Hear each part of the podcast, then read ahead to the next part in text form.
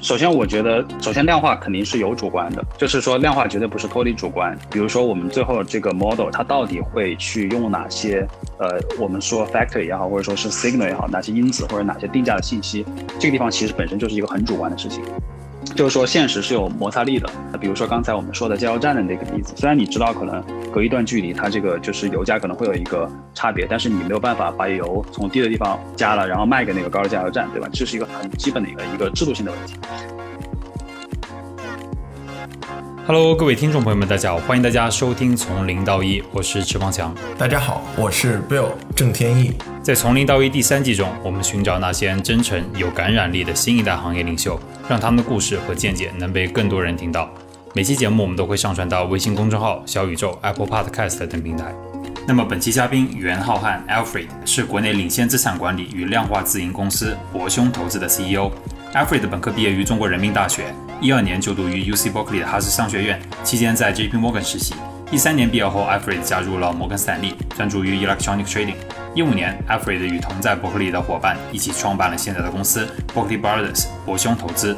那么本期节目是我们与 Alfred 在 Clubhouse 上做的录制，期间也有听众朋友们一起参与提问。节目中我们主要聊了。高中毕业后开始做投资的经历，从人大统计学到哈斯商学院的一路规划，如何通过数字说话，量化与直觉之间有什么关系？和 trader 意见不一致时又会如何处理？还有创立博兄投资的契机，以及做自营交易的现状和难点。好的，让我们一起进入本期节目。Hello，各位听众朋友们，大家好，欢迎大家收听从零到一，我是本期的节目主持人池方强。那么本期节目呢，我们邀请到了博兄投资的 CEO 袁浩瀚 Alfred，Alfred，欢迎你做客从零到一啊，谢谢谢谢 Aaron，好的，欢迎。那么。博兄投资呢是国内领先的资产管理与量化自营公司。其实整个二零二零年啊，这个量化私募的基金也迎来了这个爆发式的增长。我这边看到就有一个数据是来源于这个中国证券报，截至二零二零年的十二月底呢，量化私募管理规模已经达到了六千个亿人民币左右。短短一年期间呢，规模也实现了这个翻番。可以看到这个私募机构是呈现了一个比较年轻化的一个态势。那么今天我们能非常的开心，就请 Alfred 给我们分享一下他的个人经历，以及在 Quant 量化和创业上的一些想法上的和见解。那么 Alfred 能不能先给我们介绍一下，就是你是哪里人，在哪里长大，是不是上大学之前就一直是一个学霸？啊，好的，谢谢。呃，首先呃，很高兴今天来到这儿。然后呃，我自己的话呢是湖南长沙人，然后。呃，从小的话呢，我觉得自己不算一个特别学霸的人，就是我属于那种可能班上中等偏上，然后基本上可能一般是在前几名，但是可能不是 top one 那种。呃，高中的时候有参加那个信息学的计算机竞赛，然后也是因为这个去保送的去大学，大概是这样一个情况。我其实我知道，就是人大的这个统计学专业里面，应该算是国国内应该我觉得是非常是数一数二的。然后你当时进入到人大就读统计学，是否也是一个就是你自己？规划内的一个选择，因为我知道你当时提到，你刚刚说你是做信息信息学竞赛嘛，很多进来的时候都他们都会学到这个，就是一般好像都学计算机吧。你当时是一个什么样的想法？呃，我当时其实保送最开始第一年是在那个 CS 的专业，呃，但当时呢，我第一年的时候就因为很多原因，然后当时我读书的时候第一年是二零一六年嘛，就如果你们知道的话，可能当时那个也是中国很大的一轮牛市，然后当时我在呃家里的影响下也去。参与一些证券投资，然后自己就对这个经济啊，还有一些证券东西很感兴趣，所以当时就想换一个专业。当时有两个选择，一个可能是呃经院，然后另外一个是统计学院。然后我当时自己的话呢，就比较想从这个数理统计的方式去探索这个一些金融方向的东西，所以当时就选择转去了统计学院。然后当时也通过一些考试啊这些东西，然后转过去了。应该说大学的时候你是已经开始做了一些这个投资上面的一些有有一些相相关的这个经历。我们后面也会提到这个 quant 嘛，你那个时候是否就已经就是规划好说，我可能就是想要做 quant 这上面的这样的这种这种类型的工作，还是是慢慢一步一步清晰起来？当时其实在国内的话，应该是很少有 quant 这个概念的。就当时其实，呃，在美国其实已经是比较成熟的概念，就是事后来看的话。但当时其实是没有国内是没有人去说矿的这个东西的，在零六零七年，然后当时呃自己就说会对交易和金融投资会很感兴趣，我自己也也做了就是很很多的交易，在当时零六零七年就读书的时候，呃当时的话呢会觉得就说这是可能之后呃很有可能是一个重要的职业选择方向，但是我当时也没有想好就是说要去做一个 quant，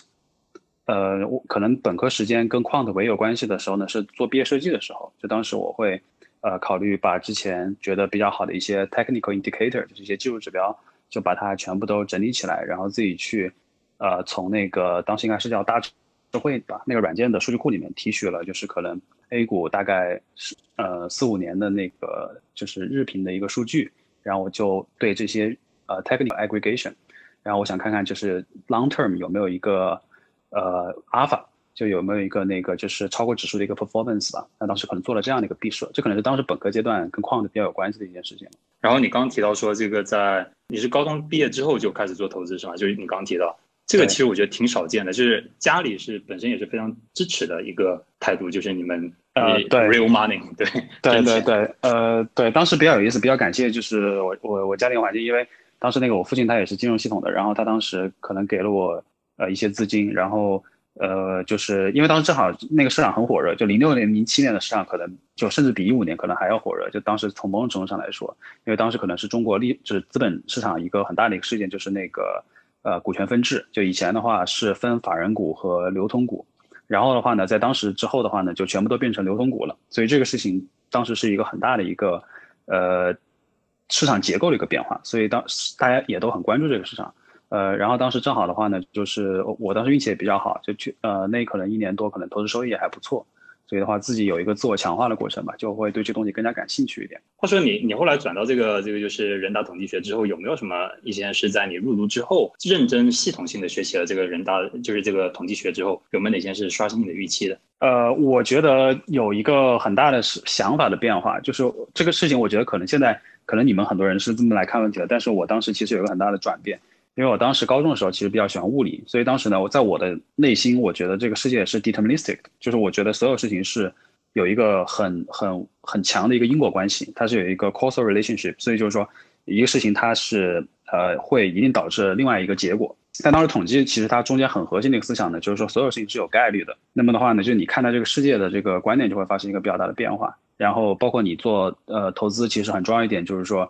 你会觉得就是去做一个分散化的一个 portfolio 会比去 bet 一两个标的要好，因为呃你的这套呃决策系统或者说你的这套投资系统，其实最后是一个概率的一个结果。你可能你的概率是百分之七十，可能是百分之五十一，可能是百分之六十，但是呢，你肯定是很难做到百分之百的。呃，我觉得当时这个是对我的一个。呃，就是看待很多事情的一个观点有一个很大的刷新吧，就是统计的这种概率思维，就是也可能小的时候很多事情的那个因果关系是比较明确的，但是你慢慢成长，你会知道很多东西其实它没有那么强的一个因果关系，可能也是一个年龄的问题吧。当时，嗯，回到我稍微往前面扯一点啊，其实我知道就是在知乎上看到你关注和了解过很多这个历史相关的一些问题，你是历史爱好者嘛？就是刚才感觉说那段好像是不是有一点这种微妙的联系啊？就是什么以史为鉴这种感觉。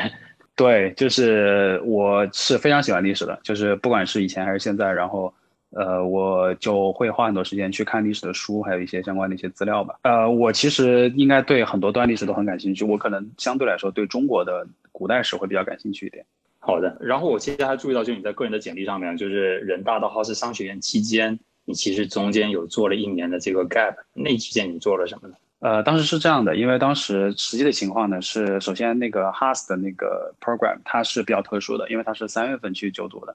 呃，所以的话呢，一般来说它是在，比如说我当时是一零年的夏天毕业，然后那么基本上到一一年的春天才会去读书，呃，然后当时的话呢，它有一个 option 就是说可以去呃 wait 一年，然后在一二年去入学，所以我当时的话在一零年下半年呢去那个 CICC。就是中金公司有一个实习的机会，然后所以我当时就想可以在那边，呃，先接触一下实际的国内的一个市场和一个金融的一个环境，所以我当时就选择可能在那边实习了很长一段时间，呃，就因为这个原因，对，gap 了一年，对，然后后面才去 Berkeley 那边。这一年下来感觉怎么样？就是在实际的中金，呃，在中金，嗯，当时的话，其实当时很有意思，因为当时我去找那个是 intern 的时候呢。呃，其实有一些 connection，然后当时那个 connection 呢，以为我是想去做 IBD 的，因为当时中金公司最强的就是他们的 IBD，因为当时零七零八年很多红筹股上市，当时中金公司是这块是很强的。然后当时大家就不理解为什么说要去一个矿的组，因为矿的组在当时是一个，呃，就是可能是一个比较小的一个组吧，然后大家也不知道里面是干什么的。然后当时我想去中金很大一个原因是因为当时的那个，呃，就是组的 head 是叫 David Lee，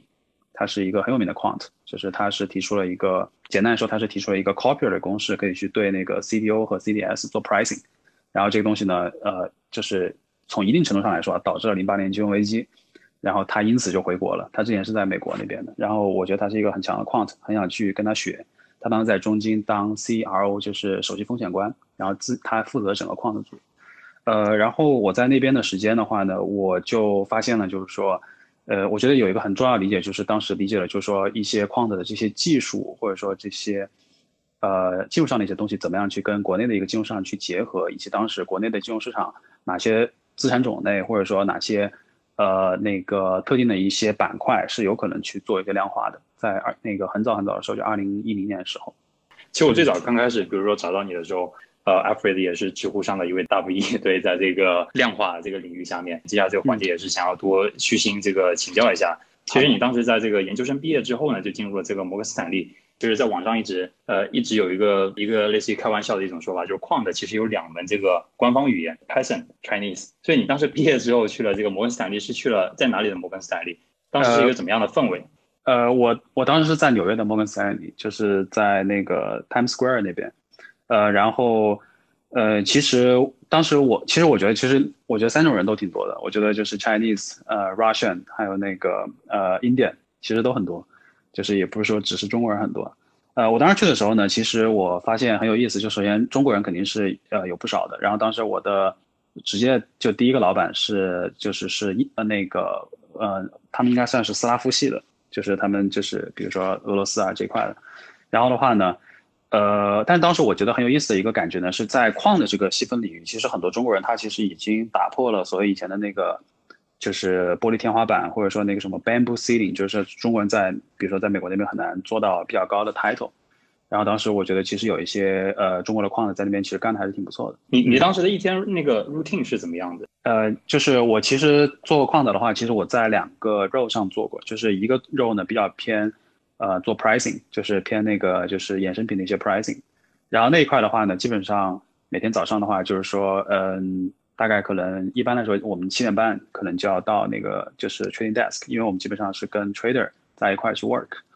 然后早上的话呢，就是呃有的时候早上会有一个晨会，就会去讨论一下就是这周的一个工作重点或者是一些分工，这可能很多公司都很像。然后呢，平时的话呢，一般就会早上就会进入那个 trading 二之前的话呢，可能我们会把呃整个 book 的一些 risk 做一些那个呃汇总，然后把一些需要注意的一些 risk。呃，和一些那个就是，呃，就是需要那个 trader 注意的一些点，可能会跟他沟通一下。那么，然后在开始交易之后的话呢，就是会跟那个 trader 去沟通这个一个报价，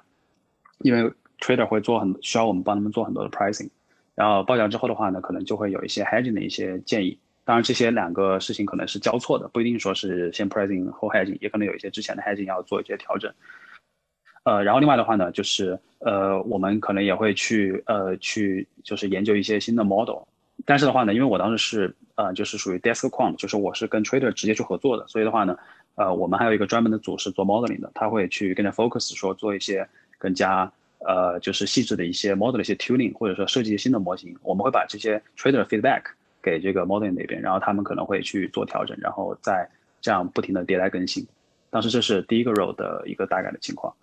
呃，然后第二个 role 的话呢，是在就是 e trading 那边，trading 的话呢，就是这个呃，当时主要是做国债，美国国债这块的一个 electronic trading。当时的那个工作其实跟现在已经很像，跟我现在就是就在国内做的一些事情就已经很像了。呃，当时我们其实就已经是全自动化交易，然后我们做的那个市场呢，也是呃非常的流动性非常好的一个市场，就是美国的一个 treasury。呃，然后我们当时。嗯，就是基本上因为是全自动化交易，所以的话呢，每天早上开盘的时候呢，就会说去呃去 track，就是说这个交易系统会不会有什么问题？因为开盘的时候很多的 data flow in，然后很多的 trade 发生，然后这个时候呢是系统最最脆弱的时候，它有可能会发生很多的问题。我们会去确确定很多的交易的参数，或者说可能交易的结果、交易的过程是不是按照预期去进行的。那么一般来说，到了十点半，呃，这个时候一切都比较稳定了，我们可能就会去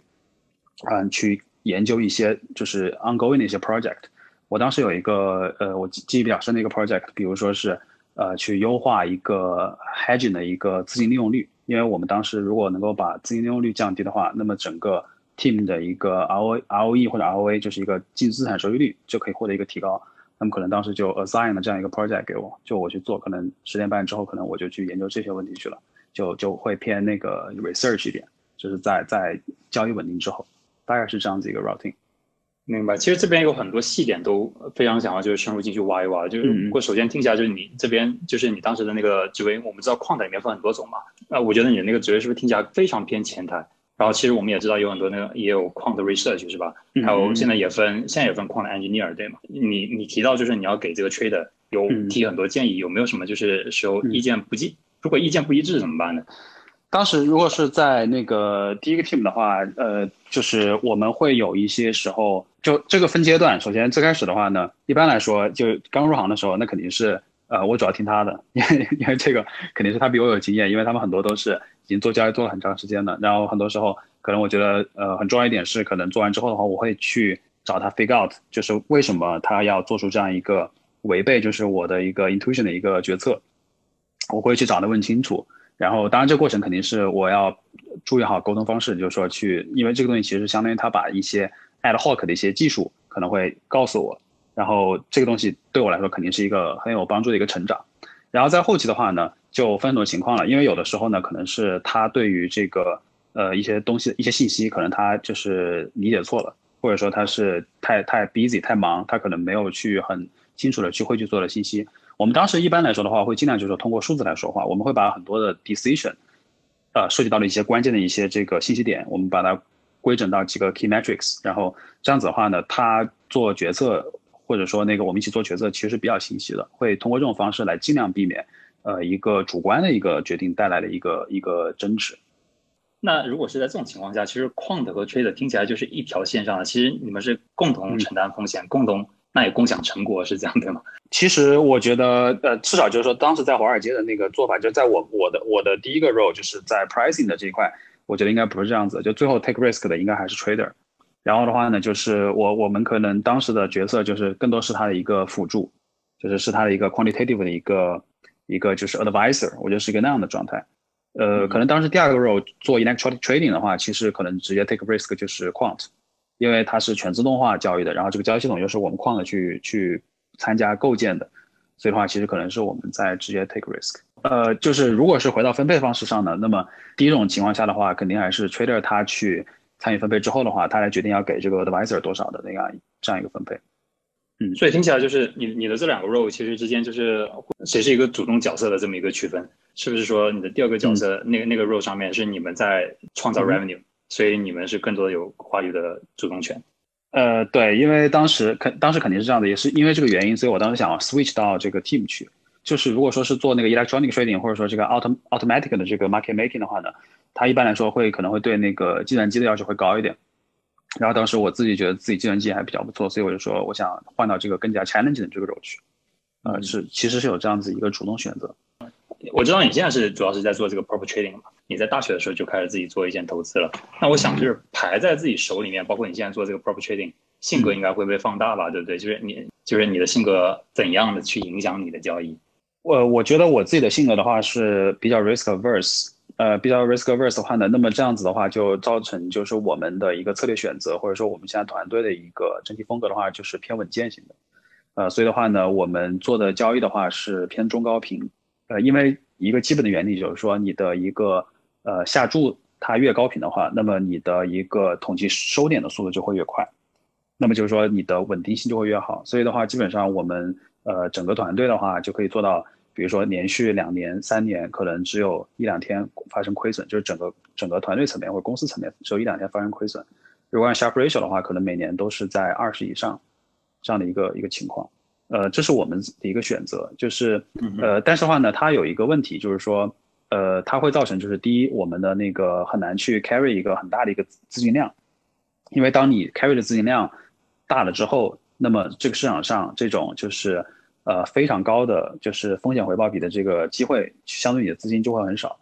那么呢，就是说会限制我们的一个交易的一个 capital 的一个容量，或者说策略的容量。那么第二个问题的话呢，就是说。呃，我们在这个同样也是，就是说，当这个规模或者说资金上来之后，我们能够 realize 这个绝对的一个收益，就会相对于那种就是 taking risk 比较多的策略就会少一点。呃，这块的话，我们自己也在做一些调整，也是就是说会在之后就是说想去呃主主主主动去做自我的一个革命的一个方面。我还看到你说关于这个 intuition 就直觉，在 trading 行业里面是非常重要的一个要素之一。你们你指的这直觉到底是什么？呃，我觉我觉得中间有有很多方面，呃，但是简单来说的话呢，我觉得分几种啊，就是说这个 intuition，就是我可以举一个很简单的例子。首先，呃，有一种 intuition 呢，它是对一个错误定价的一个敏感，然后这个错误定价呢，其实在生活的很多方面都会有。但是的话呢，我觉得很多人就是我，特别是我觉得一般的就是就是生活中我们的很多，比如说我们的父母啊，或者说我们的老师啊，或者同学，其实很多人可能是不会去在意这个 mispricing 的。呃，就比如说最简单一个例子，比如说那个油价，可能你可能过几个 mile，它那个呃油价两个加油站的油价就会有很有一些差别。那么这个时候我是不是一定要去那个低的加油站去加，对吧？然后那个就是有的人呢，他其实会对这这些方面会很敏感。其实这本身呢是一种套利的交易的一个 intuition。然后的话呢，另外的话呢，就是说，呃，这个是一个最简单的，是价格维度上的一个 intuition。那么还有一些是时空关系上的一个 intuition。它可以就是说把呃考虑到时间因素之后，那么就是说，比如说，呃两三年之后，这个东西它的价值相对于现在它的价值，呃有一个错位，有一个 mispricing。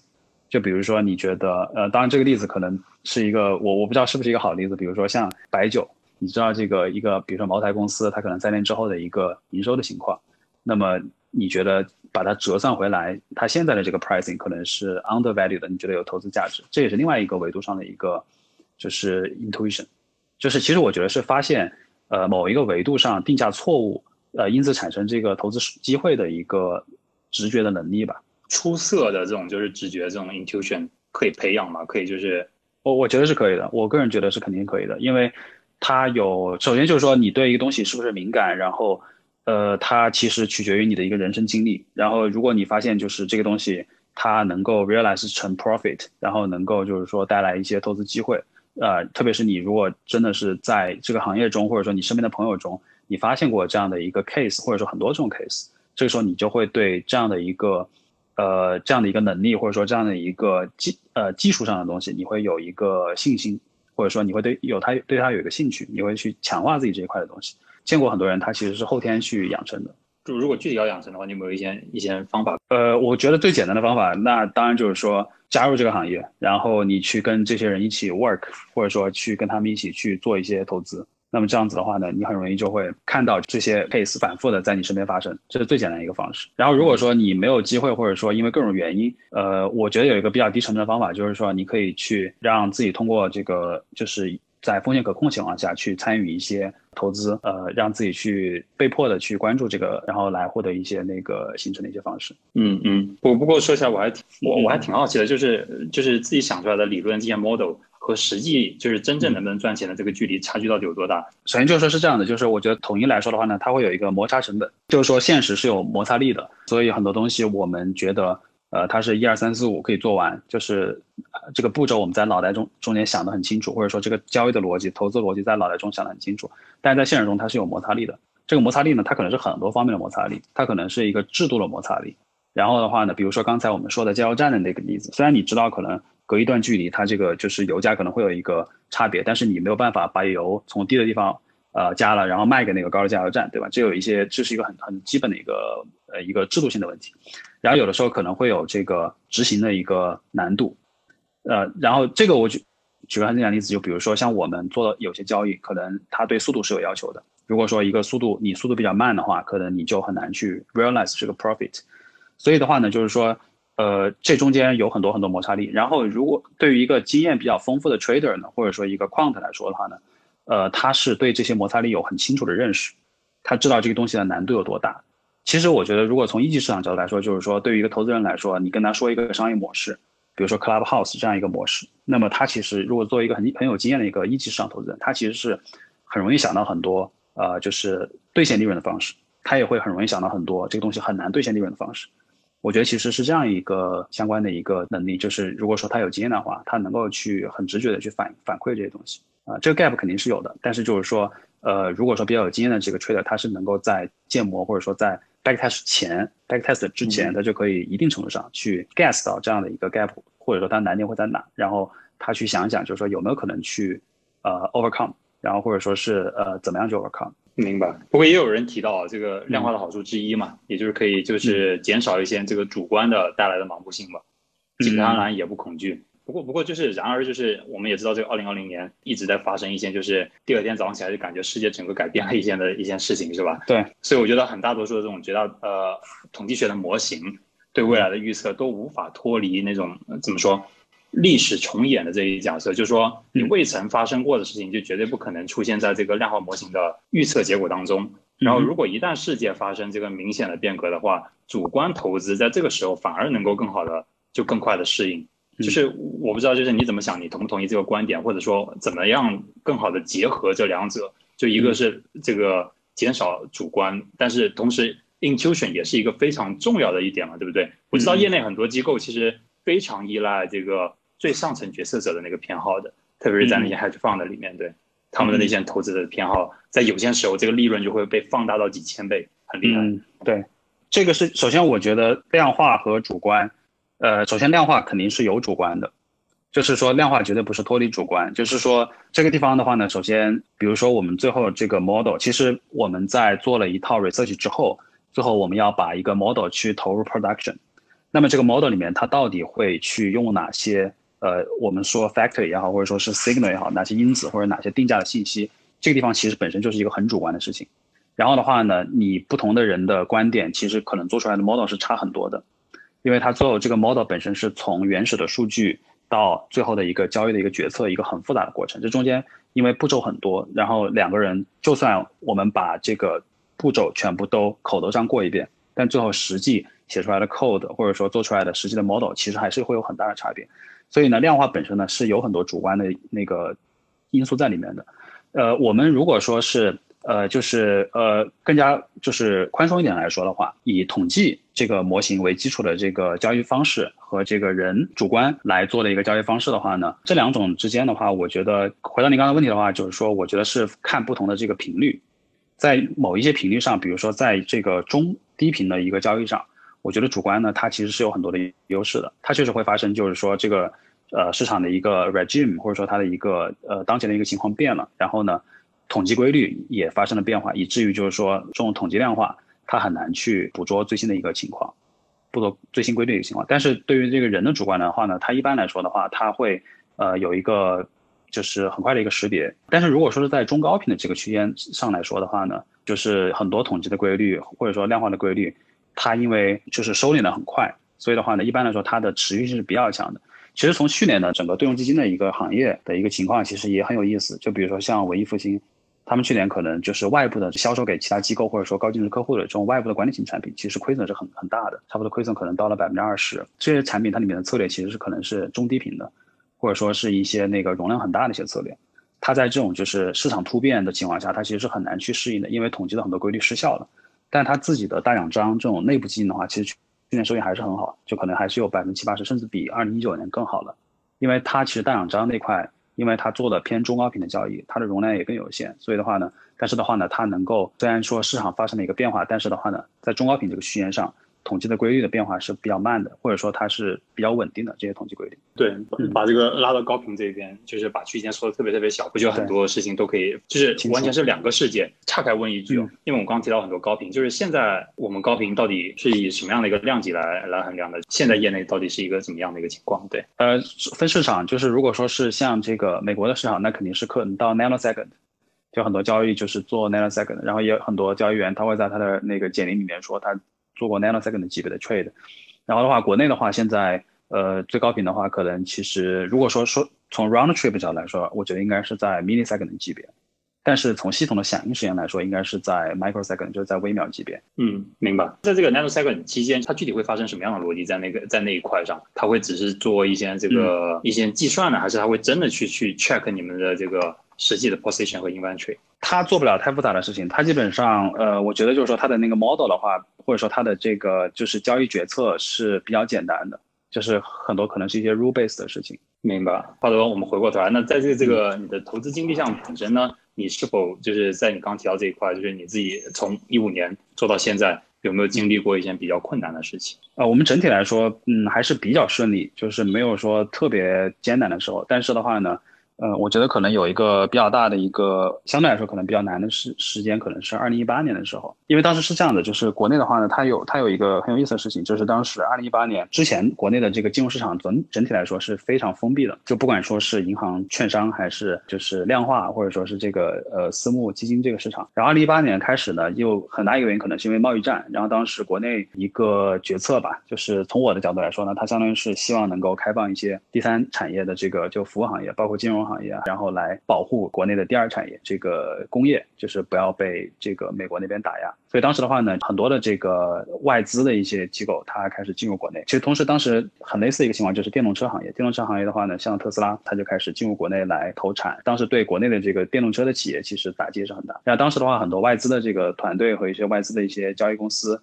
他们进来的话呢，其实对国内的这个。团队其实冲击是很大的，就当时我们会明显感觉这个市场的竞争有效性，或者说它的迭代的速度比之前要快了很多，然后我们就要去适应这样一个更快的节奏。然后这中间的话呢，就是有些团队他们确实被淘汰了。然后或者说他们被迫去转型去做一些别的东西，就比如说他们去做数字货币了。然后我们因为一直还是比较坚持在做国内的这种传统的一些市场，包括期货、期权，然后还有一些股票。所以的话呢，我们当时就有一个煎熬的过程，还是很不容易。我们基本上就是说，就是不管是盈利能力还是我们的那个整个的一个交易规模，基本还是度过了那一关，然后基本上达到一个呃比较好的状态吧。在之后，就我刚才想说这个内矿的嘛，我感觉几乎都是在一个人人几乎所有人的这个行业里面，都是大家都非常的 smart。对，从你自己开始做。这个公司之后，你的职位上是不是也发生了一些明显的变化呢？嗯，我觉得分两个阶段。第一个阶段的话呢，我自己其实现在我自己也会做一些交易，或者说做一些那个 portfolio 的一个事情。然后的话呢，我之前的话最开始创业的时候呢，那肯定就是说，呃，我们是最开始人也比较少，所以的话呢，就是我们几个人肯定是属于就是技术专家，属于就是从创业的角度来说，属于 technical expert，就是我们是要自己去解决很多的问题，然后自己去呃做这个投资的整个链条。呃，但是的话呢，因为我们整体来说，呃，就是，就是说，因为我们做的这个交易方式的话，它对于这个，呃，因为它不属于这个最开始的话，我们当时属于 prop trading，不太属于这个 asset management，所以我们还好，当时对于管理规模需求不是那么大。因为资管其实很重要一点是你需要有一个 management fee 一定的基础的规模，你才能够覆盖一个公司的运营嘛。然后我们当时的话这一块还好，所以当时的话呢，我们就比较专注的去做一些投资的一些分析和一些投资的一些研究。然后后期的话呢，到现在的话呢，因为我们现在可能内部也会有好几个团队，有好几个 PM，在同时去做一些交易。比如说现在中间任何一个 PM，他因为各种原因，他比如说他停止工作两个月，那这公司可能是其实不受什么影响的。那么现在这种情况下呢，我可能更多时间就花在去呃找到一些我觉得呃比较优秀的一些交易员或者比较优秀的一些 PM，然后去看他们需要什么，或者说公司内部的这些 PM 他们需要什么，然后从一个整体的架构上。去呃，相当于去服务他们吧。我觉得从某种程度上来说，明白了，明白了。其实我也想接下来就多问一问，就是关于博兄这上面的一些问题。不过我先暂停一下，我想看一下我们在这个直播间里面的朋友们，大家有没有什么想要问的问题？大家都可以举手。那其实我在这边还正好是想要有一个问题想要问的，就是其实这边之前还提到，就是说数据呢是创新的基础。但你有提过一句话，我当时印象还挺深刻的，In massively trust，就我相信数学。你也相信，就是数学数据是创新的基础，就有没有哪些实例给了你这样的感悟？呃，首先我们的就是首先是这样，就是我们首先整个投研过程的基础就是数据，如果没有那个数据化呢，首先整个 back test 或者说一个基本的一个建模的过程就是很难完成的。呃，然后另外一个方面呢，就是说我们就是但是呢，数据也分很多种，然后我们其实内部的话也是很重视去就是去 archive 一些我们自有的一些数据。就我举个很简单的例子，就比如说我们跟整个市场的一些交互的过程，就是比如说我们发一个订单到这个市场中去，然后这个订单的一个 lifetime 的一些事件，然后它的一个就是是不是 fill 了，然后还是没有 fill，或者说这个 trade 它是最后是盈利的还是亏损的，就是这样一些完全是我们就是叫这个叫 private flow，就是说它是一个私有流的一些信息，我们会把它都存下来，然后这个信息呢，我们会对它做很多的分析。然后它就有一个很大的帮助，其实就可以解决之前您提到的一个另外一个问题，就是说从理论到实际它有一个多大的差别？因为我们可以就是做出一个非常精确的一个 backtester，或者说是一个模型的一个分析系统。我们可以知道，就是说，呃，这样一个 model，它在比如说 A 股的这个市场里面，它真实的一个 order 出去了，它能是不是能够很好的去执行掉？或者说是或者说是无法去拿到这样一个赚钱的机会。这样的一个事例呢，当时也其实也就是说给了我一个就是启发，就是说很多这个数据它如果说能够从一个比较好的角度去使用的话，它可以对这个投资过程产生一些价值。然后另外的话呢，就是我们现在的话也在引入一些就是 alternative data，就国内这块呢，其实也很多公司在做，因为在美国那边的话呢，基本上呃拿传统的一些基本面或者量价。呢是很难发现一些就是好的因子了，或者说一些好的定价机会了，因为那边的那个数据挖掘能力，或者说那边的一些就是 quant 他们的就是已经做了很深度的挖掘，你可以理解为这个就是这个矿池它已经被挖光了。那么所以的话呢，就是其实整个量化行业的话呢，也在引入一些新的数据，就包括一些呃卫星图的数据，就因为卫星图它可能反馈这个农业的一个呃就是生长情况，比如说它要去对这个玉米。的期货做一个 pricing，那它可能会去 track 就是这个玉米种植的一个情况，然后还有一些比如说一些电商的销售数据。那么这一块其实在国内的话也在很蓬勃的在发展。比如说我们可以知道就是说电商它的一个内部一些呃 SKU 它的一个销售情况。那么其实可能对于这个细分板块消费消费领域的一些板一些公司的定价可能会有一个比较好的一个呃比较独特的一个 alpha source。嗯，明白。我突然想到就是好像我们现在如果再去学矿的，大家就是已经资料越来越多了。但是很多你在书上里面看到的那些，就是那些玩法、那些算法，有时候其实到现在就越来越不奏效了。我不知道这边是不是有一种那种挤压的感觉，还是你觉得其实机会在越变越多？因为虽然虽然就是过去的玩法不通了，但是我们有新的行业进来了。呃，这个是非常正常的。这个就是说，呃，其实就是你需要不停的去找到新的阿尔法或者说去找到一些 alternative 阿尔法就是比较另类的一些阿尔法的 source。然后就是传统的 source 的话呢，就是传统 alpha 被 discover 来。Discover 出来之后，它会慢慢的 decay，就会慢慢的就是消磨掉被这个市场，因为大家都会去使用它，然后去呃不停的去就是利用它来做那个来来获利嘛，然后这样子的话，它它就会越来越少。其实比如说你出来一个 clubhouse，然后那么这个细分领域可能会出，比如说在国内有可能会出现很多的这个模仿者。其实相当于就是说，很多人来去 exploit 这个 alpha，但最后可能后面的人再想进入这里，就已经变成了一片红海，可能就很难再去利用这个细分领域去获得一个流量或者说一些机会了。感觉有种螺旋转、螺旋上升或者是转圈的这种感觉。好的，需要持续创新。嗯，我们现在有一位这个朋友上来了。OK，我想问个问题是，呃，博兴投资就是去年的管理的这个资金规模大概有多少？和和杭州的这个，嗯，有一家，呃，量化公司叫幻方量化。就是会有一些比较和可以说一些比较和对比之，嗯，对比吗？那个是我们现在大概 trading 的 capital 是在呃一百二十个 million dollar，就是呃一点二亿美金左右。但是我们现在，但是我们跟换方的话比较难去比较，因为他们本身是一个呃资管公司，然后我们现在可能还是偏自营的一个交易情况，呃交易公司。然后呃，但是我跟他们的一些团队成员也都比较熟悉，就是。呃，我觉得就是有一些方法论上的东西，可能大家有一些共享的地方吧。虽然我们可能具体实实际到 model 上可能会有很大的一些差别。OK，我还有呃再补充一个，说，比如说各家量化交易的这些策略会有一些就是比较大的一些相同之处吗？还是说，还是我想问博兄的博兄投资的一些就是模型嘛，是是基于传统的模型多一点，还是比如概率模型啊？还是说会用到最近比较流行的基于类似于？基于深度学习的模型，因为幻方的量化它好像利用深度学习的模型会多一点。呃，我觉得不同的那个公司的那个呃，就是交易策略会有比较大的区别。呃，您说就是概率模型的话。其实本身那个神神经网络，我觉得也算是一种概率模型，它都属于就是呃 frequentist 这个范围之类的吧，就也都不属于这个 Bayesian 这个这个方面。我们内部的话，其实从比较简单的线性回归这种模型到神经网络，我们都有在使用。谢谢你，哎，谢谢，嗯，谢谢。你好，Alfred，啊，谢谢你这次的这个讲座，我觉得特别的有收获。然后我就是想问一下，就是我觉得今年就是二零二一年的这个市场，就我我本人是觉得说它没有去年的这个 momentum，呃，我不知道你怎么看，就是说。你觉得今年是否会延续呃去年的这种比较 aggressive 的这种市场的这种 increase，还是说你觉得可能它会有更更多的 risk？如果有的话，它这个 risk 在哪个方面？然后你们去做了哪方面这种风险对冲方面的一些配置？这些？呃，首先 momentum 首先是这样子，就是一般从年份上来说的话呢，就是它分大小年，然后去年的话肯定是 momentum 特别大的一个年份。我们也会觉得，就是说从原理上来说，就是或者说从那个周期上来说，今年的话 momentum 应该是不会像去年。那样子了，因为去年基本上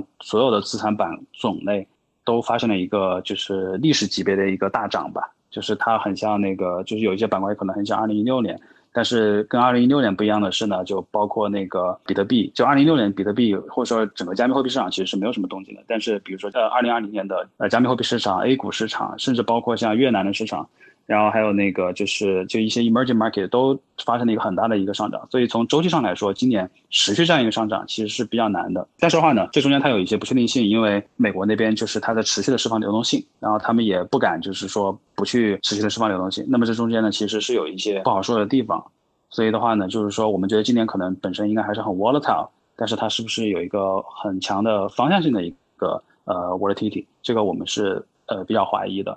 然后，呃，第二个角度的话呢，就是说，呃，我们觉得风险的话，因为我们目前可能很多的那个精力还是在国内的一个市场，我们觉得可能一个比较大的问题的话呢，是国内的一个流动性的风险，呃，因为现在整体来看，呃，央行的话是以这个就是收紧流动性为一个比较主要的一个工作方向，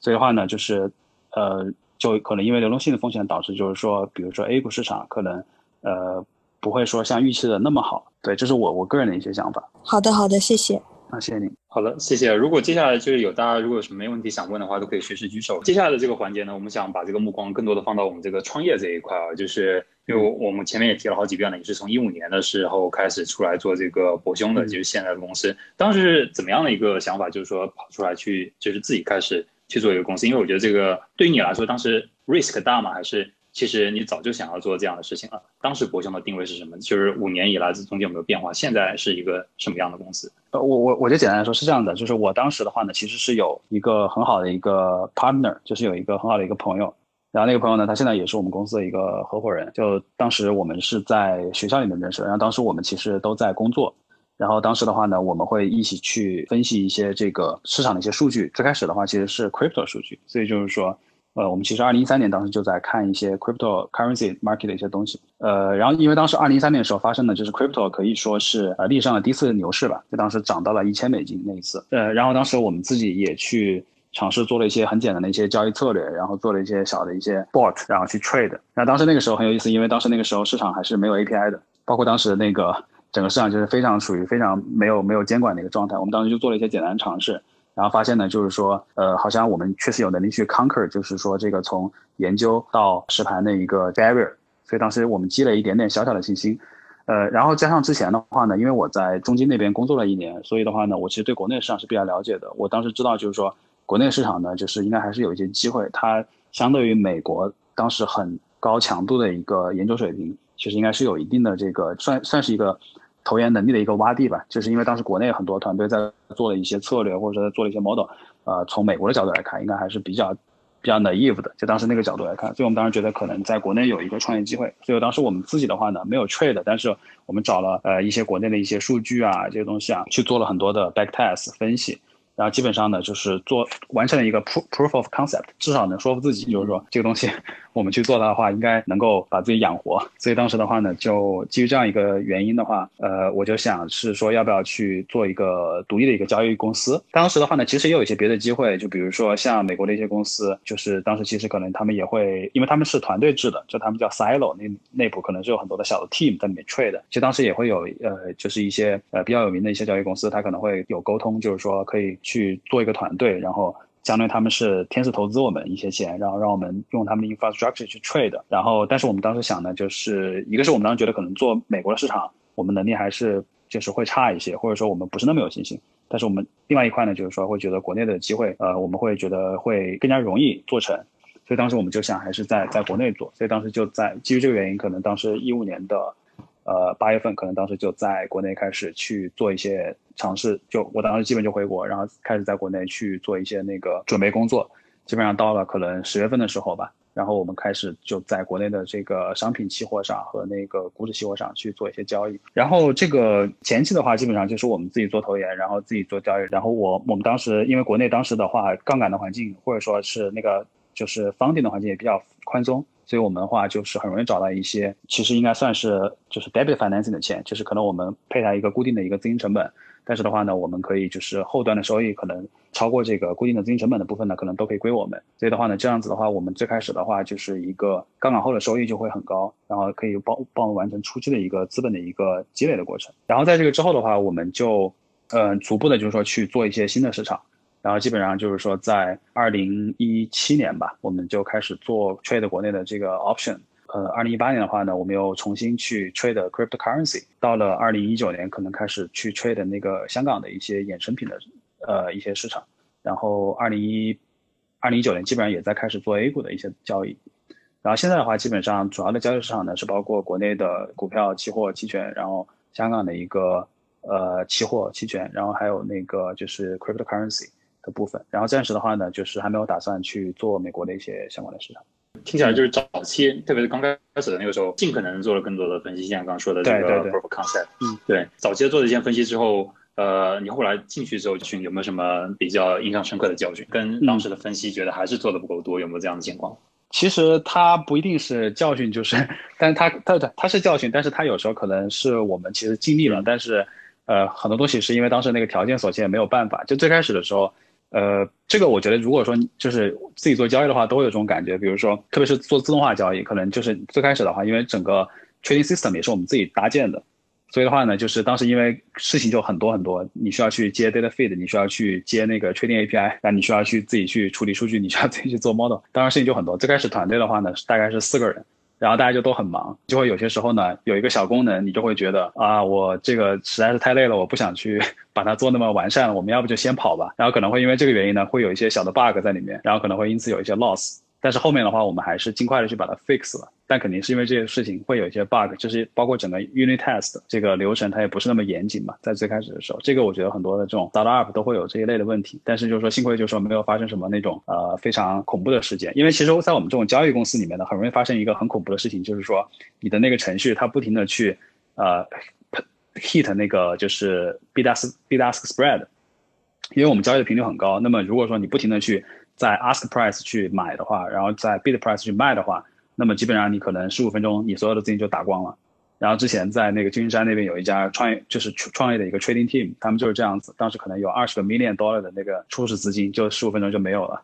然后，然后这公司就解散了。然后，幸亏我们当时还没有发，没没有发生这种事情，听起来非常刺激啊。后后面那包括现在应该是非常严格了，就在这上面规定。目目前博兄现在是有三十多个员工是吗？上次你跟我提到。对，我们现在是呃三十个人，然后现在是在那个北京和上海，还有那个长沙，就湖南长沙有三个 office。然后在北京的话是主要是做数据这块的，然后的话呢，呃，然后核心的这个量化投研。和交易员是在上海这边，然后那个有一些中后台的一些运维，呃，他们可能在长沙那边。嗯，从最刚开始的四个人到现在的三十多个人，这个工作重心也发生一些变化。你希望可以去找到更多这个优秀的交易员。就现在的一天是怎么样子的？成为领导，慢慢的变成一个 CEO 之后，你觉得自己的日常的一天发生了有哪些地方是发生了一些比较大的变化？呃，我我我现在是这样，现在基本上每天还是早上，就是我一般会八点半会到公司，因为国内的话一般是九点钟开始那个，呃，就第一个市场是九点钟开始 trade，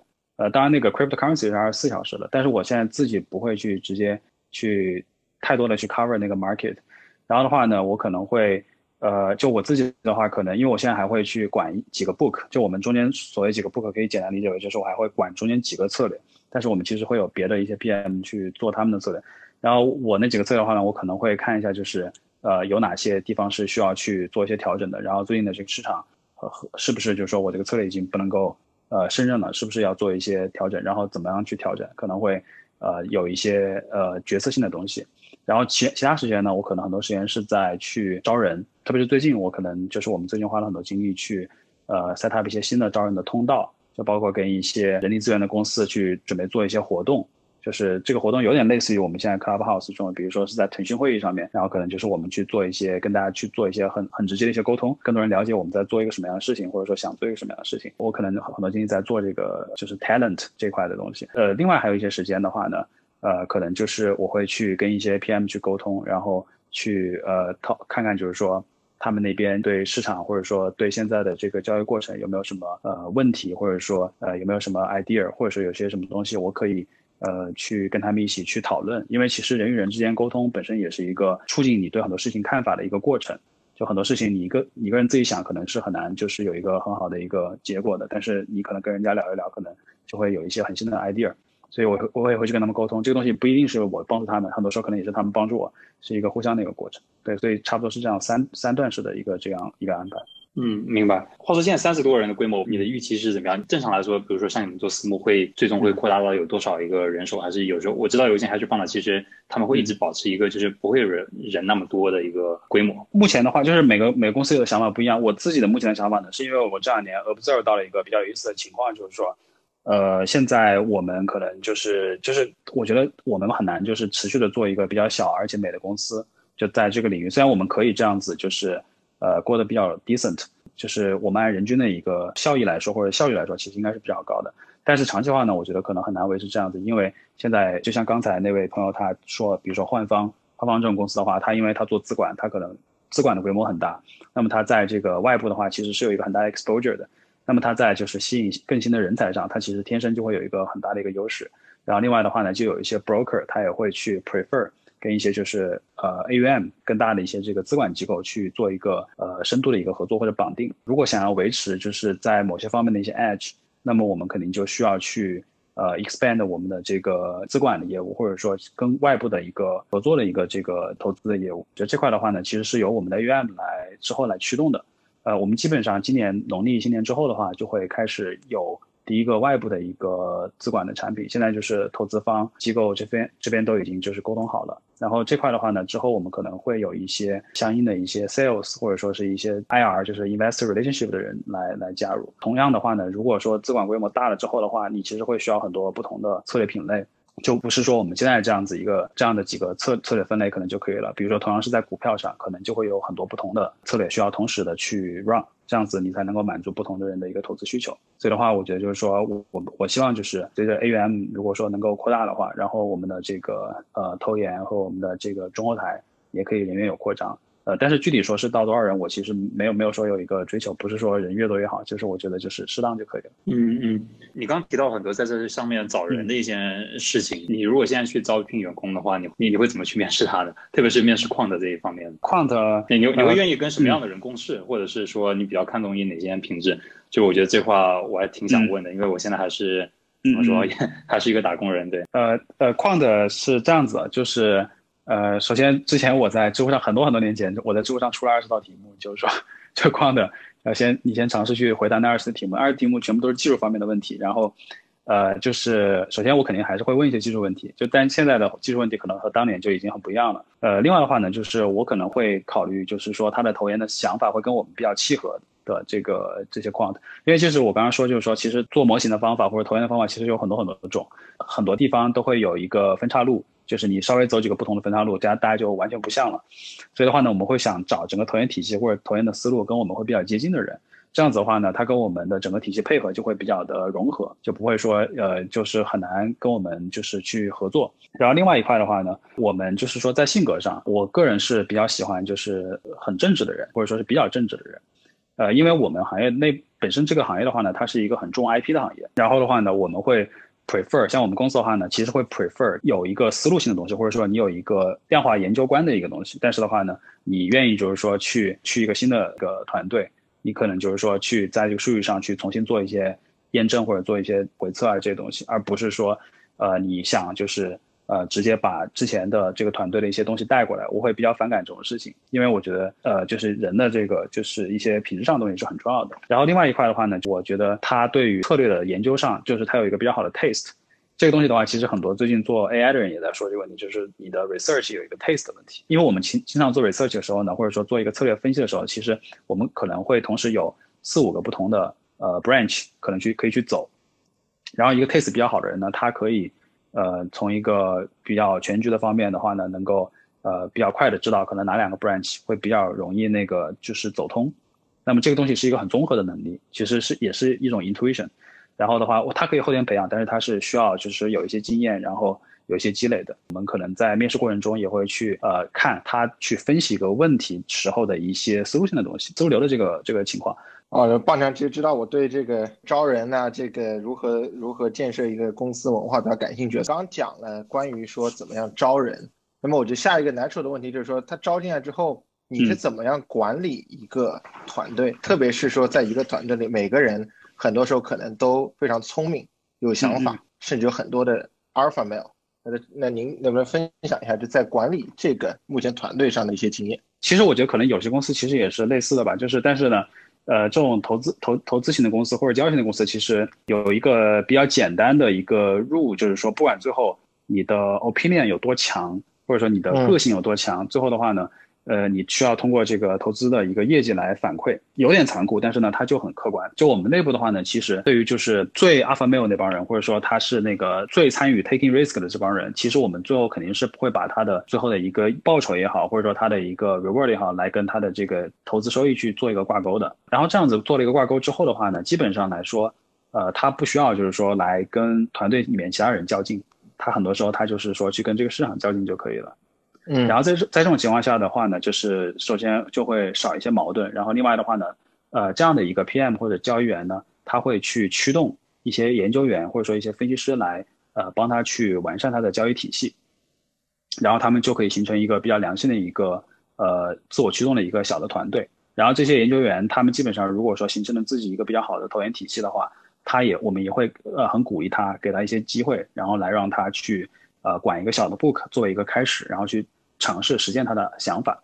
就是然后因因为因为在我们这个行业内，基本上如果说你是一个好的 quant，但是如果说你持续碰不了回测，碰不了交易，碰不了实盘，它是很难去在一个团队中长期的去去干的。所以我们其实是很鼓励，就是有有就是从呃研究员转到这个交易员的这个过程。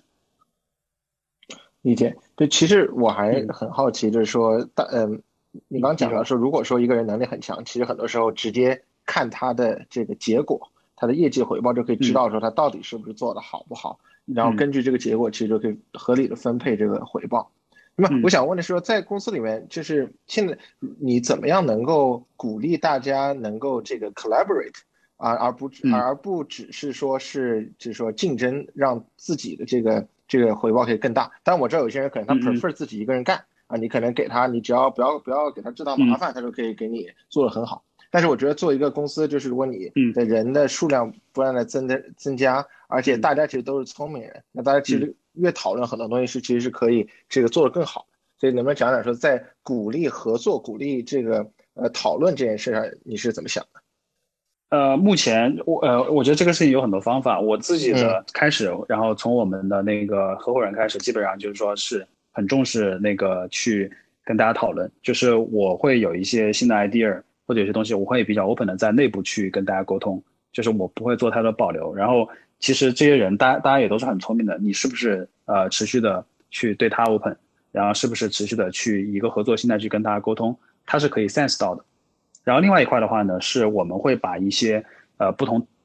不同人的或者说不同的 book 的 alpha 可能会 aggregate。到一块儿，就是会可能会有一个内部的一个员工的一个基金，那因为本身也是 prop prop prop fund，所以我们基本上会有一个员工的一个投资机会。那么所以的话呢，就是说，呃，其实比如说他做出来一个，呃，就是其实我们很多就是这些 PM 或者说我们员工，其实他会有两块收益，就从除开他的这个 base 之外，他会有两块比较大的这个收益。一块的话呢是。它本身呢，就是您说的，就是说他自己去投资，然后他获得收益之后的一个所谓的 PR card 部分。那这一部分的话呢，基本上就是说他是他可能会愿意就是说，呃，尽量把自己这块增大，因为所有他赚的钱，他可以拿到一个必定固定的一个比率。然后另外一块的话呢，其实他会有一个投资收益。那么这个其实可能是来自于别的团队的呃 alpha 来产生的一个收益啊，所以它就会出现一个什么样的情况呢？呃，虽然比如说我自己没有做那个 cryptocurrency 的市场，就是我自己现在也不 cover cryptocurrency 市场，然后的话呢，可能我在 cover 就是比如说 A 股的市场，但是的话呢，呃，我很愿意把我的一些呃，就是一些做这块的一些经验也好，或者说我用我中间用到了一些技术也好，去分享给做 cryptocurrency 的那个 team，因为我可以去从他们那边获得一个投资的收益。所以的话呢，就是说我我并会并不会排斥，就是说那个非要就是说我只能我这边赚钱，然后你那边赚钱了，我又拿不到，我可能通过这种方式来实现了一个大家的一个融合。这这个投资收益就是指的，就是说其实每个人在公司赚钱的时候，我也可以赚钱，就只要公司好，其实我也会好。对对对对对对，但是它会有一个，就是我们现在的话呢，它会有一个分配，就是说呃，比如说你你自己会有一个分配，就比如说我，比如说我有一百万，我多少钱放到这个策略里面，多少钱放到那个策略里面，这个是有一个分配的。就是，但这个是你自己的主观分配，但是你自己如果分配有问题，这个你不能够去去怪别的人，就差不多这样子。嗯嗯，好，理解。就我还想再问一下关于，就是说作为一个 CEO，就是很多时候你需要做不少的这个决定。那么很多时候这个决定呢，你需要可能自己一个人来思考，甚至然后来承担这个思考过程中的这种不管叫孤独感也好，或者是你就自己和自己的心理做斗争，因为不是所有的事儿你都可以跟公司里面的其他的这个员工讨论的。嗯，所以呢，能不能讲一讲说你有没有会碰到过？啊，比如说你有一些拿捏不定的，跟公司的这个 direction 相关的一些重大的决策，在这种时候你会怎么做？你会跟人讨论吗？会找一些 mentor 吗？还是你会采取一些什么方法？首先，我们公司的话呢，是就是因为开始创业的时候有几个人嘛，所以我们其实是有几个 partner 的。然后一般情况下，我会尽量跟他们讨论，呃，就是说我不会尽量把所有的那个 responsibility 都放到我一个人身上。然后，然后另外的话呢，就是。呃，我们目前的话，因为没有那个外部的一个 financing 嘛，就是就是 equity 方面是没有外外部的 financing，所以的话呢，其实这块的话，我们一般会跟外部讨论会比较少一点。理解，就是我其实我前面其实有一个分，就是一个一个分支问题，就是说你会有一些比如说个人的导师、个人的 mentor，然后在碰到一些问题的时候会去和他们交流吗？呃，目前可能会比较少，可能我们有时候一些同行会交流。但是的话，就是说那个没有说那种比较 senior 的人，然后我持续的跟他去沟通，这种情况确实比较少。现在，嗯，明白。我我其实比较好奇，就是你们因为最刚开始的时候，你们是有好几个合伙人的，那你们合伙人之间的配合会不会就是，呃，有一些摩擦呀？还是你们互相，还是其实大家合作下来都还挺挺好的？呃，会有一些，他是这样的，就是我们之前可能会，因为之前我们就是几个合伙人是完全就是大家就是同时在一起做。同大家基本在做同样的事情，就是说或者说我们都是在同样的做一个 book，或者说做同样的市场。然后的话呢，他会就大家肯定是意见是不一致的，就特别是到中后期，最开始的话呢，肯定是会有就是会比较统一，因为当时资源也不够，我们就肯定只能够说走一个方向，然后大家一起去下注某一个方向。那在中后期的话呢，就会方向就是也越来越多，然后呃就是人也越来越多，然后那个大家想法可能也不一样。然后的话呢，所以我们现在的话基本上是，呃，就是整个公司层面的一些事情，我们还是会在一起沟通。但是的话呢，可能呃，不同合伙人可能会负责的那个就是分工是有差别的。所以就是说，那个基本上那个，比如说可能我会做一部分 market，然后另外一个人做另一部分 market，然后这样子的话呢，就是我们互相之间只会有那个建议或者说一些那个讨论，但是不会说，呃，我完全去 override 他的意见，去要要那个市场去做一个什么样的一个决策。明白，明白。刚才也讲了很多这个招人，还有这个就是，其实也讲了一个，刚刚你提到就是你们会给这个自己的这个员工定好就是他自己的一个资金池，那他自己可以去投资。我相信这也是就是可以让他公司公司越好，他也越好，他他就越愿意留在这边的一个条件嘛。你觉得就是在这边你会刻意会给他们一种归属感这种感觉吗？因为比如说他自己确定做得好，那就可以像你一样，就像你刚刚提到一样，他完全可以自己做。你你觉得在这边会不会有一种什么所谓的什么技术护城河这样的东西？呃，包括嗯嗯，其他机构嘛，对不对？其他的一些矿的机构，他们是否也会在正在建立一种这种属于他们自己的一些一些那种屏障？呃，这个事情是就首先这几年就是这个市场发生非常很大的变化。呃，就以前首先是这样的，就当时一五年，一五年当时其实就有一个问题，就是说，呃，就是比如说我们当时在美国是可能会有别的机构跟我们沟通说，我们要不要去那边做一个它的一个 silo，做一个 team 在里面 trade。就当时为什么，比如说不会在美国去去做 startup，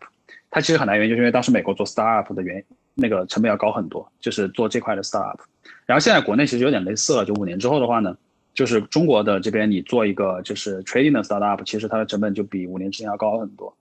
呃，就是很多方面的，就不管是那个 broker 层面的，还是说是那个呃技术层面的，它的 cost 都比之前要高很多。这本身的话呢，其实是相当于整个行业形成的一个护城河。所以的话，现在我们可能，呃，团队里面的这些，呃，成员的话，他其实如果说这个，呃，分配方式或者说这个激励，他觉得是 fair 的话，他可能会觉得自己做可能 cost 会更高，所以他不见得说他做好了，他一定要说自己去去去弄什么。就如果说没有什么情感上的原因的话，呃，然后我们另外的话呢，就是在关于这个护城河方面的话呢，那肯定就是说我们也会就是去呃尝试在就是各个方面，不管是软件还是硬件上。我们去持续的去做投入，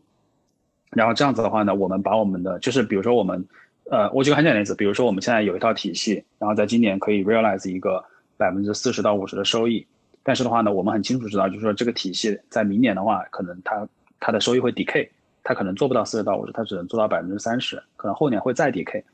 所以的话呢，我们就会做很多投入。这方面的话，就是包括那个我们会去尝试一些新的技术，尝试一些新的硬件，然后尝试一些那个呃，就是比如说包引入一些新的人才，它新的一些方法，然后来加强这个体系。那么一年一年这么加强这个体系的话呢，呃，那和你重新从零开始去 start from scratch 去 build 这个东西，它的难度就要大很多。其实我们也在自己去去强化我们自己的这个这个这个壁垒吧。讲到这里，我觉得正好想在这个行业里面，比如说就是你们做私募或者是做高频交易里面，有没有什么东西是主导或者说是统治这个行业的？有时候你就是没有办法跨过去的。比如说像是那种，嗯呃，我们说做这个媒体这个行业是吧？就是技术媒体，呃，你必须得用到 Adobe 的那些东西，就是 Photoshop 啦那些，然后 Audition 啦。它有，呃，它有，但是它是有时，就是它是一段时间的。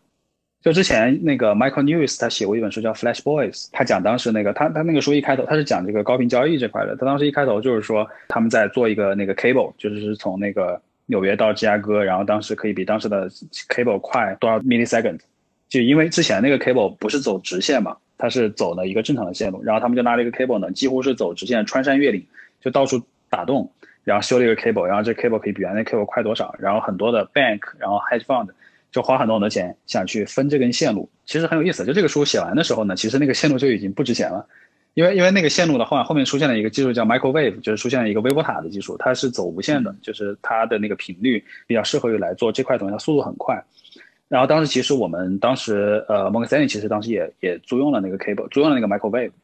所以的话呢，就是说它会有有一段时间可能会有有某一个技术大家都会很需要，然后也不会说。呃，所有的交易公司都去自己去去去 set up 到这个技术，其实也会有一些中间供应商，他会去做这种东西，但是它是它的迭代速度，说实话是比较快的。然后就是，所以的话呢，我觉得它很难说有一个那种呃像 Adobe 这种公司在里边，就是说我我们是绕不过去的，几乎是呃不太会，因为我们大部分的 IT 系统和这个中间的很多的这个呃包括机器学习系统，包括我们的一些投研系统，基本都是自我开发的。所以的话，这这部分东西我们基本都还是呃可以，就是说自我去增强，而不是说非要依赖一个第三方的一个一个嗯机构。嗯，明白，就是感觉有种相对还是比较透明，就还是可以更多的掌控在自己手里的一些感觉。对对对对，但是它就有一个东西是我之前提到的一个，就是一些数据，呃，就是有一些数据，因为比如说那个你如果做个新的公司的话，你要去重新获得这些历史的数据，特别是最高质量的历史数据是比较难的，这个确实比较难的。然后的话，如果说你嗯啊，你说，啊，这个除了自己积累，也我知道有一些卖数据的公司嘛，对不对？对对对，呃，但是就这么两种，就这么两种，呃，它是这样子，你你卖数据公司，它不会给你一个最高质量数据。我我所谓的最高质量数据，就比如说，呃，你的都是 tick level 的，然后呢，并且呢，你是有每一个 tick 它的一个 local time，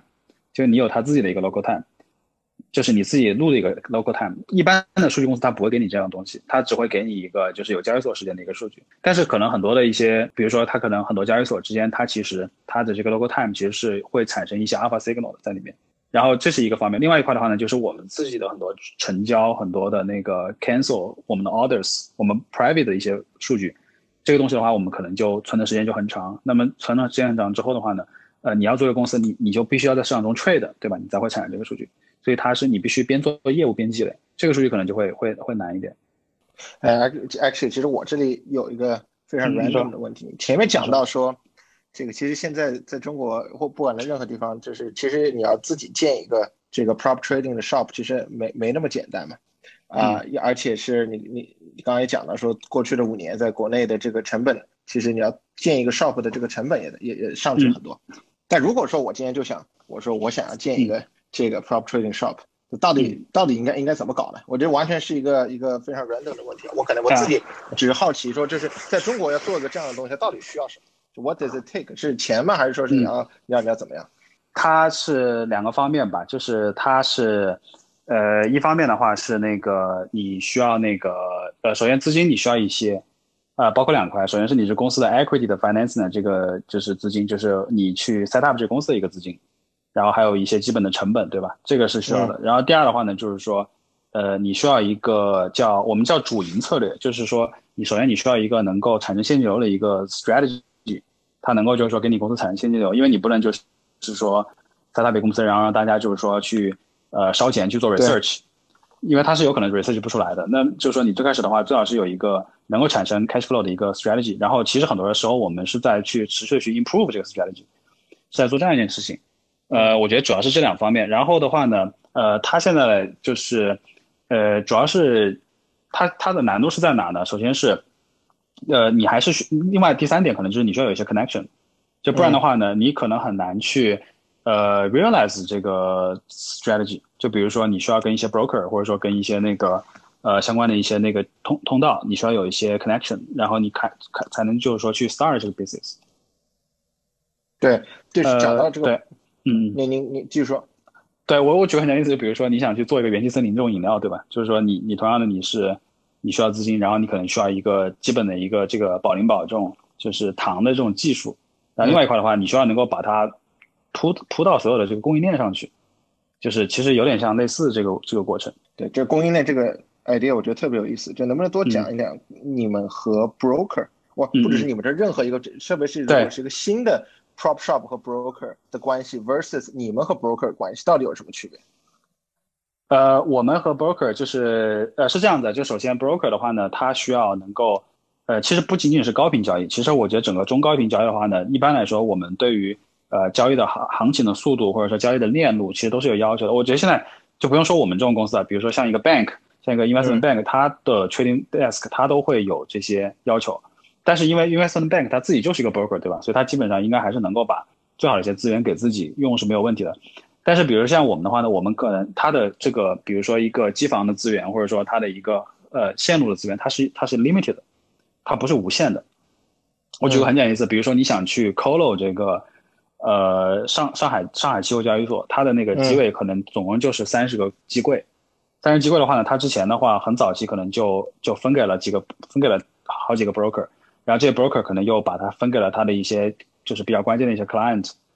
然后所以你在里面想放一个 server 进去，它可能是没有空间的。这个时候的话呢，你需要说服这个 broker，他把一个他可能那边就是业务比较少的一个 client 清理出去，然后把你的这个机器放进去，对他来说是有利可图的。你得说服这件事情。那那这个中间就就是说呃，就是当然就是如果你之前在这个行业里面干过，然后你比较有名气，或者说大家知道你是。干过的，他可能会相信，但是这中间是有一些过程的，呃，然后另外的话呢，就是很多时候，呃，我们会需要就是不仅仅是在一个 site 去 colo，可能需要在很多个交易所完成一个 collocation，然后它因为它有一个协同效应啊，所以的话呢，这个你要同时去 realize 是所有的这些这些 infrastructure，它其实就是说会有一些要求。我问一个特别傻的问题，在中国这个 broker 是什么？是是投行吗？他他们都都都是些什么公司？呃，它是券商，比如说券商，然后或者说是呃期货公司，或简简单说应该是券商吧。就是那个，对他不能算他投行部吧，应该算他的 sales trading 这个 team。嗯嗯，呃，就是因为有一个有一个很重要的信息是这样的，是在中国你不能 DMA，嗯，你不能够直接就是 direct market access，你不能直接接入到这个市场里面去，你必须要通过一个 broker，呃，才能够去 trade。所以的话呢，你是要去跟这个呃 broker 有一个 relationship。呃，但如果在国外的话呢，其实同样道理，就是说你要跟那个交易所有个关系，那你才能去完成，其实是一样的。嗯，在在国内，你需要直接呃和交易所有什么联系吗？还是都通过？一般不需要。对对对，因为交易所他不希望自己承担这个责任，他就他基本上就是无条件的去信任这个 broker，所以他把这部分的东西就 delegate 给了他的 brokers。嗯嗯嗯，对。那这是还是回到这个供应链这个这个话题，就是说一个是 broker，那有没有其他这供应链上，我们就打引号的供应链上其他比较重要的这些玩家？然后其实对于一个 shop 来讲也是特别重要的，呃，有一些东西，但是不一定是必须的。就是说，呃，比如说我们之前可能有一些我刚刚说的那个 cable，其实国内也会有一些 cable 是很关键的。就比如说从呃美国芝加哥交易所到这个国内的这个呃上海，它可能会有一个海底光缆。然后这个光缆的话呢，它其实就是它可它可能会发送一个那个就是大家会发一些那个美国那边的一些 fees 过来。就包括美国的那个 ESPY，就是标普五百的一个行情，然后原油的原油期货的一个行情，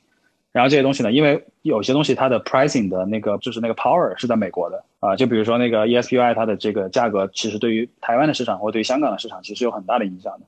然后的话呢，那个原油的价格它也是可能是 dominate 中国的这个原油的期货的价格。那么这个 cable 的话呢，是美国那家公司做的，它当时出来之后的话呢，它是基本上是比其他的线路可能就要快。就好几个 millisecond。嗯，然后的话，如果说你想在里面，就是说，如果说你想去赚这个阿尔法的话，你可能是会需要这个线路的一个接入权，但这个线路可能 cost 很高。嗯，对，就我觉得那反过来就是说，如果说对于一个新的这个 prop prop shop，或者是他他想要，他现在不是 market leader，他想要就是往上走，然后把那些人干掉，这些人他到底的他这些机会在哪儿呢？就是说，一定是说自己有一个更好的这一些策略，还是说这他的他的机会点会在哪里？如果说他能够把那些头部的人给干掉的话。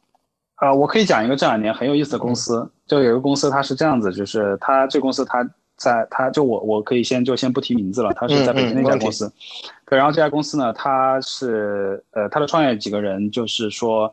呃之前其实没有在业内工作过，但他们就是学历很好，就是他们之前在硅谷那边可能做过一些 machine learning 的东西，然后他们的就是他们觉得自己的优势就是在于就是。对市场的一个模型的一个预测，或者说他们对于市场的这个机学习的一个 AI 的一个预测，他就做得很好。然后的话呢，呃，他们就他们其实就不 care 这些速度速度这些东西，啊，他们的那个 server 的话呢，可能也没有 colo，它就是在一个可能在一个云云服务器，然后可能走一个最普通的一个 vendor，或者说一个 API 就接入了。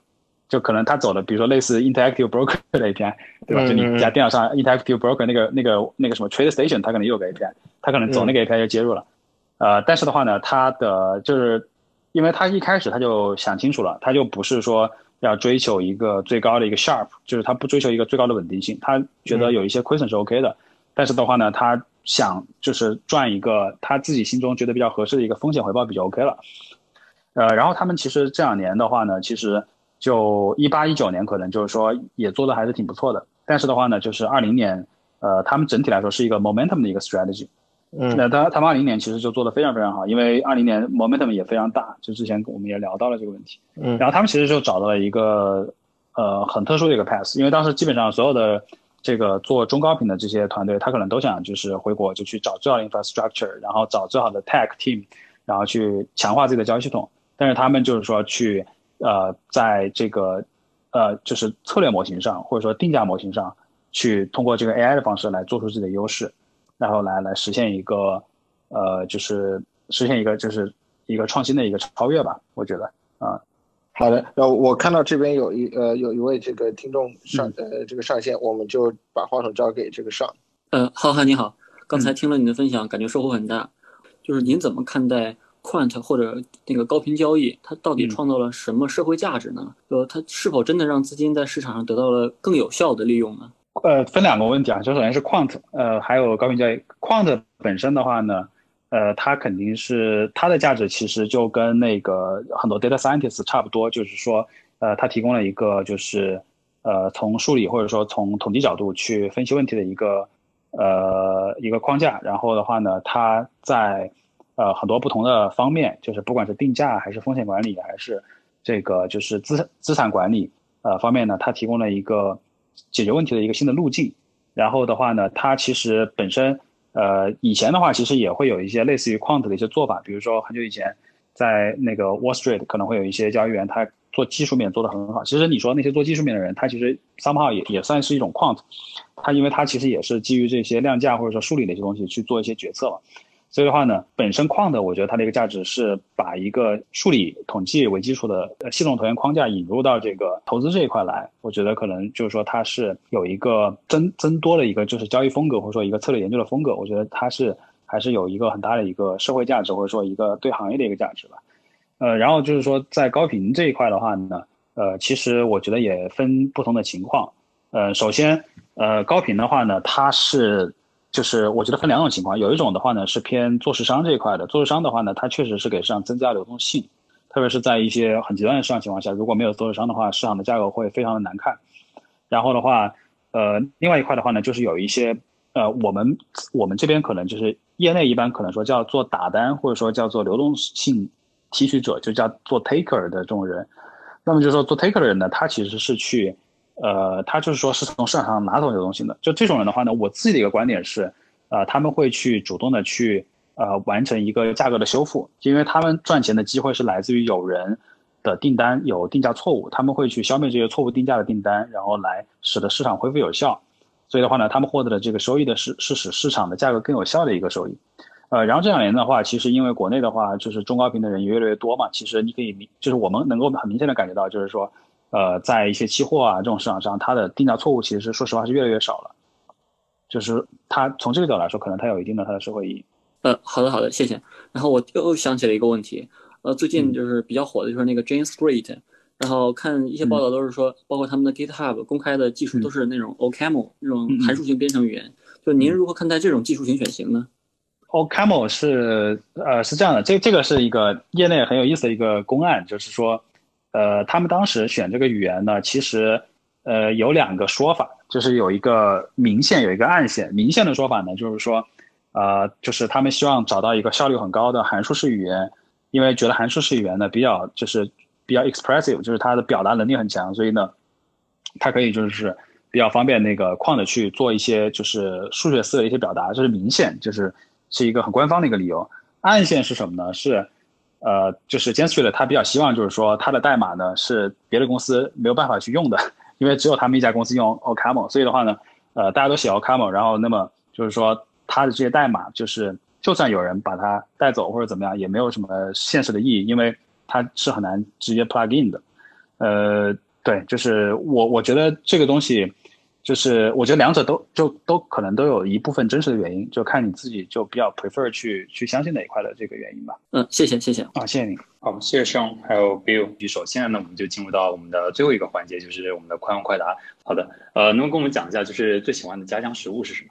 呃，我可能比较喜欢一个东西是那个叫呃叫湖湖南米粉，呃，有点像河粉，有点像那个广东的河粉。对，有最近有没有比较关注的技术？最近在研究那个 transformer。就是那个就是神经网络的一个结构，它是有篇 paper 就是 attention is all you need，就是它主要是 NLP 或者说是序列建模这块的一个技术。嗯，呃，有没有特别喜欢的城市？呃，我自己可能很喜欢那个佛罗伦萨，就因为因为整个佛罗伦萨它本身就是一个老城嘛，就整个城市是一个呃，就是一个那个叫做世界文化遗产。然后，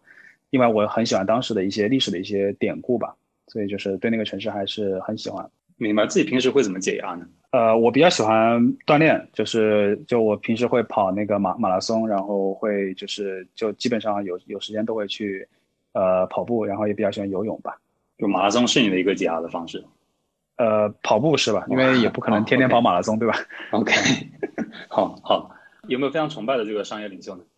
我我其实以前是小时候其实是最崇拜的是那个 Bill Gates，可能我们就是就比较 old school 吧，可能觉得当时他做的很多东西是那个时代可能是非常 inspiring 的，就当时他做的一些，包括他设计的那个商业模式啊这些东西，就是就是造成整个微软的启动。就就虽然很多人可能会觉得 Jobs 更酷，但是我觉得就是说从商业的角度来说，可能那个 Bill Gates 可能更成功吧。Yeah，呃，创业到现在，比如脑子里面第一个想到的遇到的最糟糕的事情。会在你脑子里面出现是什么？呃，最糟糕的事情，嗯，其实好像没有特别糟糕的事情，就是 好像感觉很多事情可能回头来看，其实还是都还是比较温暖的，就是或者说都还是比较安慰的吧，没有说让我很很难受的事情。哦，羡慕了，可以可以。呃，给想要成为矿的的这个就是同学会有什么样的建议呢？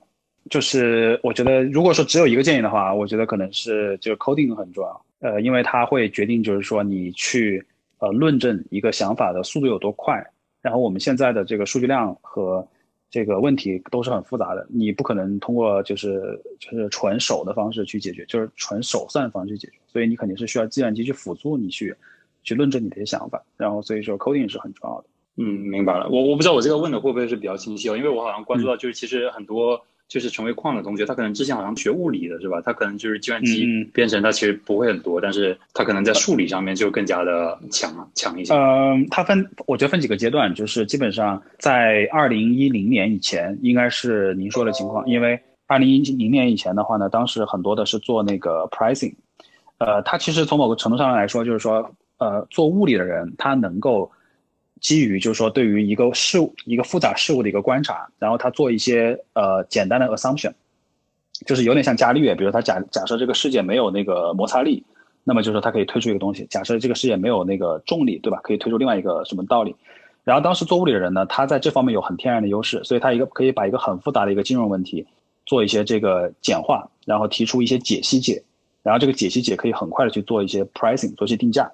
所以当时物理人其实是很有优势，但基本到了二零一零年左右，当时我知道的就是很多公司，像 Two Sigma，然后这个公司他们会非常 prefer 就是 CS 好的人，因为基本上呃很多东西其实是没有解析解的，就是可能现在你你们也能有这种感觉，就是很难说提出一个很简练的公式去描述一个很复杂的事物，你很多时候其实说真的是需要呃可能基于一个概率模型或者来做出一个比如说一个机器学的模型，然后来去描述一件事情。那么就是说，你去验证一些想法的速度就很关键了，因为你可能很多想法是不成功的，但是你能够快速的迭代，这个能力是很重要的。也是的，我感觉这点还是非常有同感的。就是呃，在书籍上面上有没有什么样的推荐？呃，书籍上的话，我推荐呃，我不太记得他的那个具体的名字了，就是说他的作者是叫郭建龙。他这个人本身之前是一个记者，然后他写的三本书都是关于中国历史的，就是，呃，中间有一本书呢是叫做《中央财政简史》，应该是叫做，他有还有一本书，还有两本书，一个是叫《中国哲学什么什么简史》，还有一个是叫《中国军事简史》。